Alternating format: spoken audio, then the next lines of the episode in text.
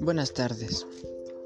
En este podcast hablaré del realismo y la relación que tiene con la película Memorias de una geisha. El realismo fue un movimiento literario a inicios del siglo XX cuyo propósito era darle objetividad a la realidad. La pequeña Chiyo y su hermana Satsu son vendidas tras la muerte de su madre y obligadas a abandonar su hogar en la costa japonesa con rumbo a la ciudad de Kioto. Allí, las hermanas son separadas y Chiyo es enviada a una Okia, una casa de geishas en el famoso distrito de Gion.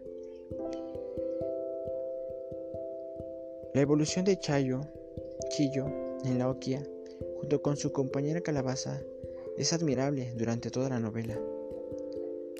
Pasa de ser una niña abandonada y vendida por su familia, en busca de una forma de huir de lo que considera como tortura, y decidida a arriesgar su futuro, a una joven que aspira a ser una gran geisha.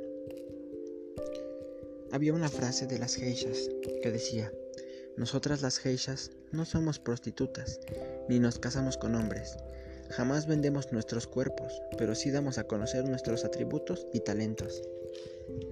En esa época, las geishas daban a conocer sus talentos para buscar una mejor vida. Actualmente, la realidad es que se puede ver como otro oficio, pero ya no es tan natural como el de antes. Porque ahora,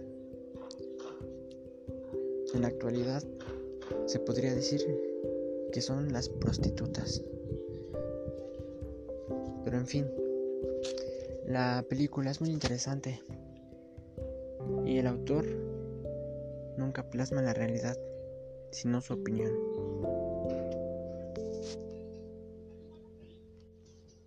Ahora son problemas sociales los que se encuentran y la película es muy interesante.